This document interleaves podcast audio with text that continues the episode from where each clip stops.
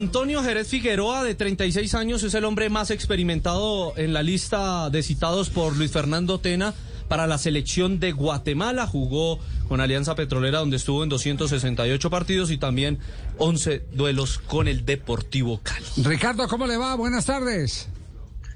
Buenas tardes, un gusto estar con ustedes. Todo muy bien, muchas gracias. Uy, qué sonido tan maravilloso. Está hablando como si le, tuvieran consola y micrófono de remoto. ¿O es que está recién almorzado? Sí. Recién almorzaditos. Ah, ahí está la respuesta. Ricardo, ¿cómo anda? A ver, ¿cómo, cómo, cómo, cómo se mueve esta selección de, de Guatemala? Muy bien, muchas gracias. Eh, pues la verdad que ha sido un nuevo año, un nuevo comienzo con la selección. El profesor Luis Fernando Tena agarró ahora en enero, en febrero tuvimos nuestros primeros microciclos. Eh, es una selección de, de jugadores nuevos, jóvenes, y la verdad que que en este año hemos tenido ocho partidos, se ha visto un, buen funcionamiento de parte del equipo. Yo creo que, vamos por buen camino para, para el objetivo final, que es para nosotros eh, la clasificación al Mundial de 2026. Sí, usted estaba en aquel partido de Miami que citamos al comienzo de la nota, sí. Sí, sí, señor, sí, eh, ahí jugué en ese partido. 4 por 1 quedó ese partido. Sí. Dos goles de Jackson Martínez, un gol de eh, Luis Fernando Muriel y el otro fue de Abel Aguilar. El otro fue de Abel Aguilar, gracias. Tiene buena memoria de los que le hacen a Ricardo. no, lo que pasa es que cuando compartimos en el Deportivo Cali hablábamos con Abel de, ese gol, sí. Ah, sí, ¿y cómo fue ese gol? A ver, ¿por qué no lo rememoramos? Le, le queda como un rebote así en, la, en adentro de la media luna y le pega fuerte cruzado y hablábamos de eso y se nos, bromeamos un par de cosas ahí con Abel. Sí, sí. Oiga, eh, eh, estamos notando que usted tiene un eh, tono ya muy colombianizado, ¿verdad? ¿Ah? Sí, pues imagínense, nueve años viviendo allá. Eh, mis hijos son colombianos y la verdad que yo sigo, o sea, muy de cerca la liga colombiana, las noticias de Colombia. O sea, sigo más las noticias de Colombia que de Guatemala muchas veces. Entonces, o sea, estoy muy, muy, muy familiarizado con Colombia. Vea usted, vea usted. Entonces, como está tan familiarizado de Colombia, ¿usted qué cree? ¿Qué tipo de selección se va a encontrar eh, de Colombia, eh, Guatemala este próximo sábado en New Jersey?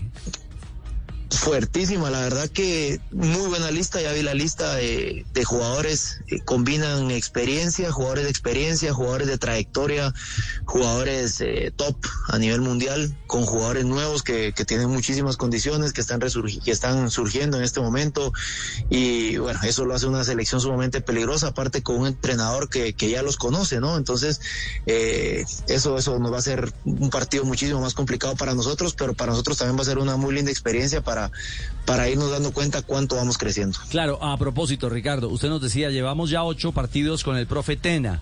Eh, ¿Qué idea ha plasmado el entrenador mexicano en, en esta renovada selección guatemalteca? ¿Qué vamos a ver el sábado?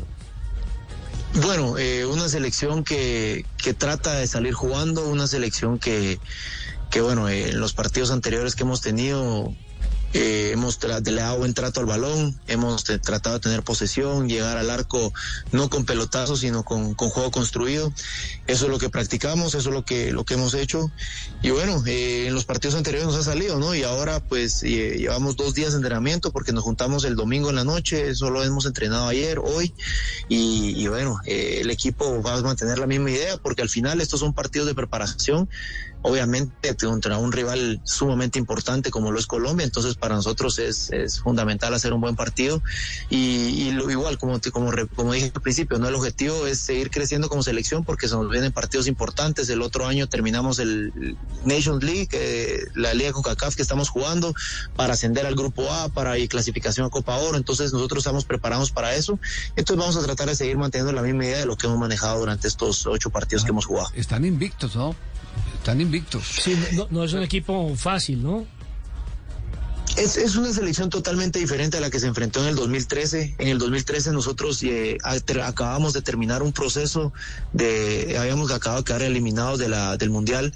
Se había ido el técnico, pusieron un técnico emergente en ese momento, se llamó jugadores que, que bueno, no habían tenido oportunidad en selección. Entonces uno pues, es una, una selección completamente diferente y yo creo que va a ser un partido muy, muy, muy cerrado, ¿no? Ricardo, ¿y por hoy quién es el principal referente de la selección de Guatemala? Eh, bueno, tenemos a Gerardo Gordillo que juega en Chile, eh, Rodrigo Sarabia que juega en Uruguay, son el central, eh, Sarabia es eh, contención. Tenemos a Rubio Rubín que juega en la MLS, eh, Arquímedes Ordóñez que es un muchacho de, de 18 años que también juega en la MLS, pero acaba de clasificar con la selección sub-20 al Mundial ahora de Guatemala y bueno, va a tener sus primeras participaciones en, selección nacional. Eh, está el otro arquero también que es Nicolás Jaén, juega en Noruega. Eh, viene una camada de jugadores importante para Guatemala y, bueno, es por eso que, creo que, tenemos una selección muchísimo más competitiva que aquí a 2013 y, y, bueno, tenemos, tenemos con qué pelearle a, cualquier selección. Eh, ¿Qué promedio edad tienen en este momento? Y es un promedio de edad más o menos de 25 años. Ah, el, que, el, que, el, que, el, que, saca el promedio soy yo. el, que, lo daña. El que lo daña. Sí, sí, sí, no, que pero, lo echa para arriba. No, pero eso es normal. En casi, todo, en casi todos los equipos, eh, por lo menos esa fue la teoría de siempre. Profesor Castel, recuerda, profesor Castel, que la, el, arquero entre arquero, más años, más, más, más sabio. ¿Ah? Claro, claro. Sí. Después de los 30 eso si lo vemos en todas las elecciones. Sí, sí, claro. Si no, pregúntele a Gordon Banks, a no, Dino Soft. No, eh, Ospi, Dino Ospina Soft. también se, eh, está en la misma, en la misma Camilo, teoría. Son y Camilo. 33 y 34 años y el es, tercero tiene 29. Eh, exactamente. Eh, 27, sí. Montero. ¿Cu ¿Cuántos años tiene usted, eh, Ricardo? 36 tengo yo. 36. Buena, no, sí, no está lejos del récord de Balota, el italiano que mm, atajó como hasta los 42. No, incluso Bufón sigue atajando como con 44 años. Sí, señor. Sí, sí, sí buen nivel. Sí. 44 sí. años, sí, sí, sí. Es un puesto muy, muy, muy preciado. Porque ¿qué es lo que más desarrolla el arquero? Eh, desarrolla conocimientos que le dan eh, menos, menos eh, exposición, es decir, menos farándula, eh, más aplomo, porque empieza a conocer los secretos, a, a saber caminar los voladas. palos.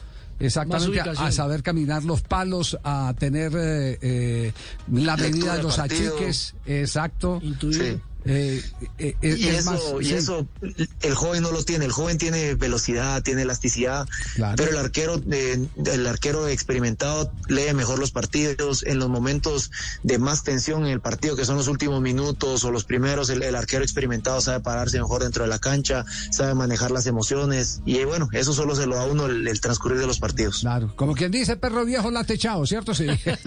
así es, así es, sí señor. Ricardo, tómese un buen café para que pase ese almuerzo, lo sacamos del comedor, qué vergüenza, pero, pero eh, la verdad que era para nosotros muy valioso eh, tener la oportunidad de conversar con usted, ahora que es uno de los líderes de la selección de Guatemala, rival de Colombia el próximo sábado. Y padre de colombianos, hijos colombianos.